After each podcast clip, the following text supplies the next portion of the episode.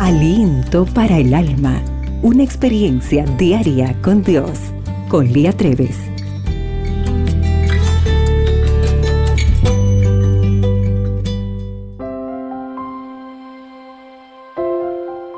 Hola querida amiga. ¿Te cuesta ser perseverante? Esta es la experiencia de Olga. Los últimos días fríos de aquel invierno eran crudos.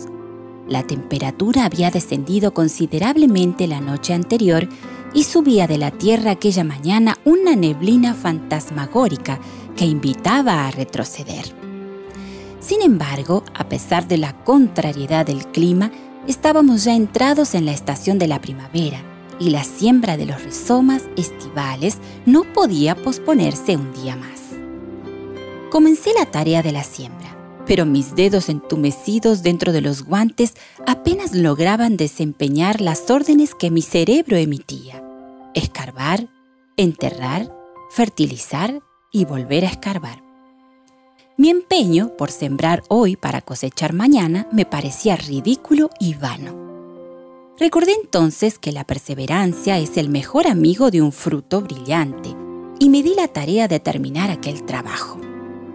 No volví a acordarme de la molestia de la siembra de los rizomas, sino hasta unos meses después, cuando recorría con mi vista el jardín y agradecí a Dios por el dulce espectáculo que me regalaba su naturaleza. La perseverancia había pagado bien el jardín resplandecía en toda la gloria de sus colores y perfumes. Gladiolos, dalias, begonias y otras flores de verano que provenían de mi siembra de los rizomas aquel día infundían un aire paradisíaco al jardín. Sus múltiples perfumes se alzaban de la tierra como un santo incienso. Las aflicciones y los trabajos en el jardín ahora carecían de importancia.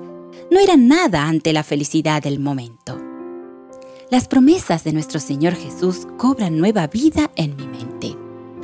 ¿Acaso no era eso lo que el Señor quería recordarnos cuando dijo, porque he aquí que yo crearé nuevos cielos y nueva tierra, y de lo primero no habrá memoria, ni más vendrá al pensamiento? El alma afligida obtiene esperanza en la visión de un mundo nuevo donde nunca más vendrán a la memoria los desafíos y pesares de esta vida. El apóstol Pablo sabía la importancia de la perseverancia en la vida del cristiano. Por eso dijo, extendiéndome a lo que está adelante, prosigo a la meta, al premio del supremo llamamiento de Dios en Cristo Jesús. Señor, a pesar de las dificultades, ayúdame a ser perseverante. El día hoy se presenta extraordinario. Y recuerda, para Dios, tú eres única y especial. Aliento para el alma. Tu experiencia diaria con Dios.